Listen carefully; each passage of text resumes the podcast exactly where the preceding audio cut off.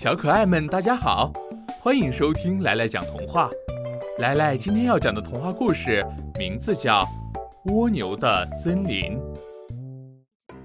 一只蜗牛生活在一片绿油油的草地上，对于微小的它而言，这里就像是一片森林。蜗牛每天都要在森林里散步，它心想：这么大的森林，恐怕我一辈子都走不完。直到有一天。草地上来了一只兔子，蜗牛骄傲地对兔子说：“你看，我生活在这么一大片森林里，你可没有吧？”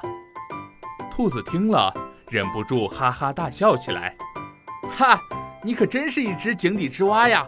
这只不过是一片小小的草地而已。”“呃，这儿没什么不好的。”蜗牛轻声地自言自语道：“我告诉你，真正的森林可大了。”那里有成千上万棵参天大树，有婀娜多姿的鲜花，还有很多动物朋友在那里和我一起玩。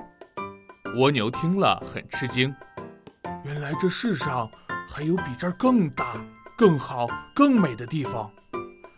那我一定要去看看。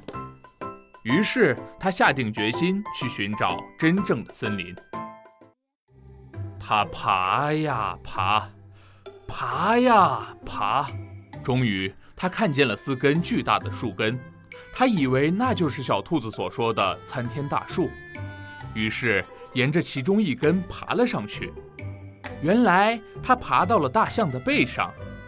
大象伯伯，大象伯伯，嗯您能帮帮我吗？蜗牛说：“是谁在说话呀？”“呃，是我。”蜗牛大声喊着：“我是您背上的一只小蜗牛啊！”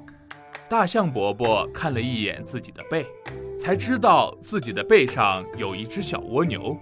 他问：“你找我有什么事儿啊？”“呃，您能帮我完成一个心愿吗？”